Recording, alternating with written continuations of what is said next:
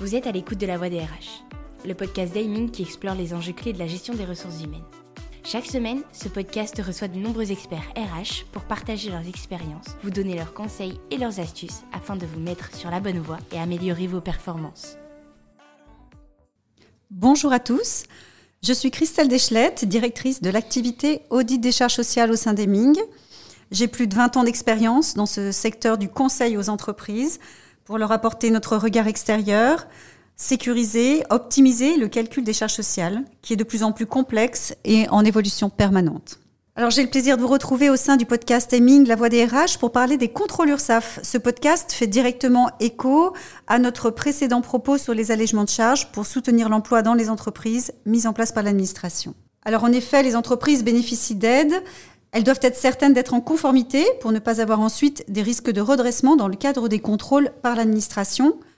Pour en parler très concrètement, je suis accompagnée d'Antoine Devresse, expert du sujet. D'ailleurs, Antoine, je te laisse te présenter. Bonjour Christelle, effectivement, j'ai une grande expérience des relations URSAF entreprise puisque cela fait 20 ans maintenant que j'occupe des, que je m'occupe des contrôles URSAF. D'abord en tant qu'inspecteur URSAF à l'URSAF Île-de-France. Puis je suis passé de l'autre côté de la barrière pour aider les entreprises à vivre plus sereinement cette expérience du contrôle URSAF. Rentrons dans le vif du sujet. Antoine, peux-tu nous expliquer comment se déroule un contrôle URSAF? Donc tout d'abord, ben, l'entreprise elle reçoit son avis de contrôle. L'inspecteur indique indique la date de son arrivée. Comme prévu dans la charte du cotisant qui réglemente les, les SAF, il vous prévient en amont 30 jours avant pour vous permettre de préparer les documents demandés. La chose importante, c'est que vous avez son numéro de portable sur cet avis de passage, euh, ce qui vous permet dans ce contexte particulier de l'appeler éventuellement pour décaler la date, faire connaissance, euh, à faire de préférence évidemment le plus en amont possible. Ça permet de faciliter la préparation des, des documents et de créer justement un premier lien avec l'inspecteur. Et puis arrive le jour J où se présente l'inspecteur. Donc euh, dans le, fameux avis de contrôle, aussi appelé avis de passage, ben, il y a la liste des documents. Euh, souvent, c'est le service paye qui coordonne la compilation de ces documents, mais il faut pas oublier qu'il n'y a pas que des documents liés à la paye, il y a des, documents juridiques, des documents comptables, des documents liés aux prestations du, CSE, si vous êtes concerné. Et donc, ben, tout le monde doit être impliqué dans la préparation de, de ce contrôle.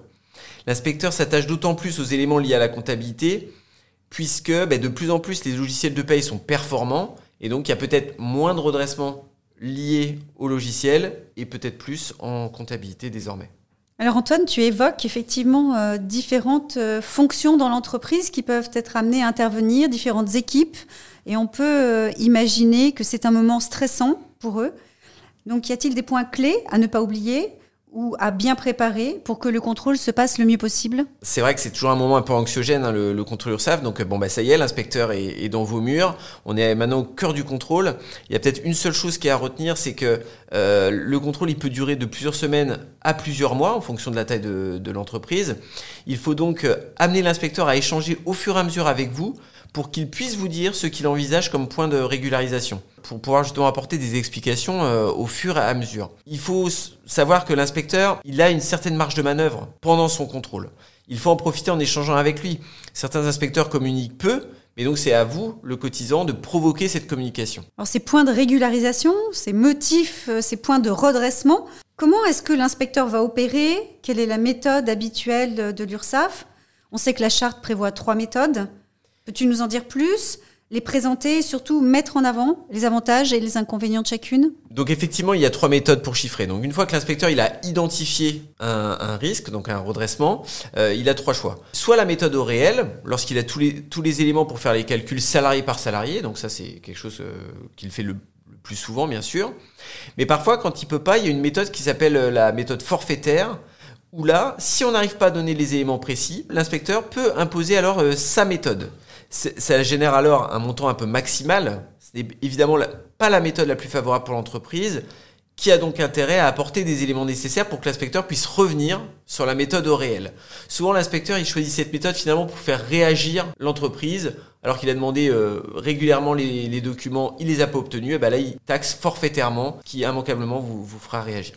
Et puis la troisième méthode, qui est la méthode par échantillonnage et extrapolation. C'est quand l'inspecteur est face à une euh, montagne d'informations, il vous propose alors de choisir un échantillon représentatif, de calculer un taux d'erreur sur cet échantillon et l'extrapoler à toute la population. Cette méthode, elle est souvent utilisée bah, notamment pour les notes de frais, là, voilà, on, imagine bien le volume que ça peut représenter. Donc la méthode par échantillonnage euh, s'impose.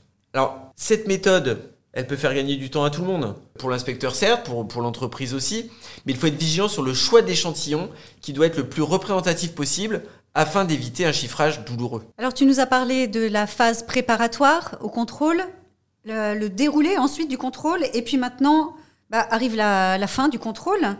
On pense que c'est terminé, mais en vérité, est-ce que le service RH peut encore agir? Alors voilà, on arrive à la, fin du contrôle. Ça va être d'abord la réunion de, fin de contrôle qui est prévue euh, désormais dans la charte du cotisant.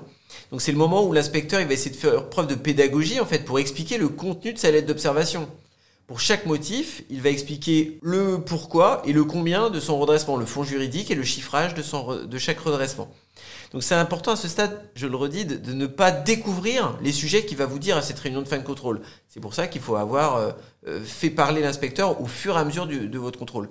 Si, si, vous avez eu les éléments en amont, ben, vous pouvez encore à ce stade fournir des justificatifs peut-être plus complets si c'est encore possible. Un point important, à titre d'exemple, si la pratique litigieuse que l'inspecteur euh, a envie de redresser était existante lors d'un précédent contrôle et qu'elle n'avait pas été redressée à l'époque, elle ne peut faire cette fois-ci que l'objet d'une observation pour l'avenir. Ce principe est repris dans la charte du cotisant et c'est à mon sens quelque chose d'important. Effectivement, c'est un point important. Peut-être que les personnes qui nous écoutent ne sont pas euh, au fait de cette euh, particularité. Tu soulignes l'importance de la préparation, de la communication. Ce sont effectivement des sujets très importants dans cette étape-là. Alors merci Antoine pour cet éclairage et pour ces bonnes pratiques qui, on espère, aideront les RH à vivre plus sereinement leur contrôle URSAF. Nous venons de voir comment se passe concrètement un contrôle. Nous vous proposons dans l'épisode 2, la semaine prochaine, de rentrer dans le détail des motifs de redressement.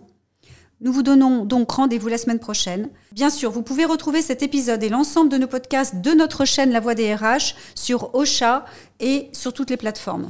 Merci de nous avoir écoutés et à la semaine prochaine. Au revoir. Merci Christelle.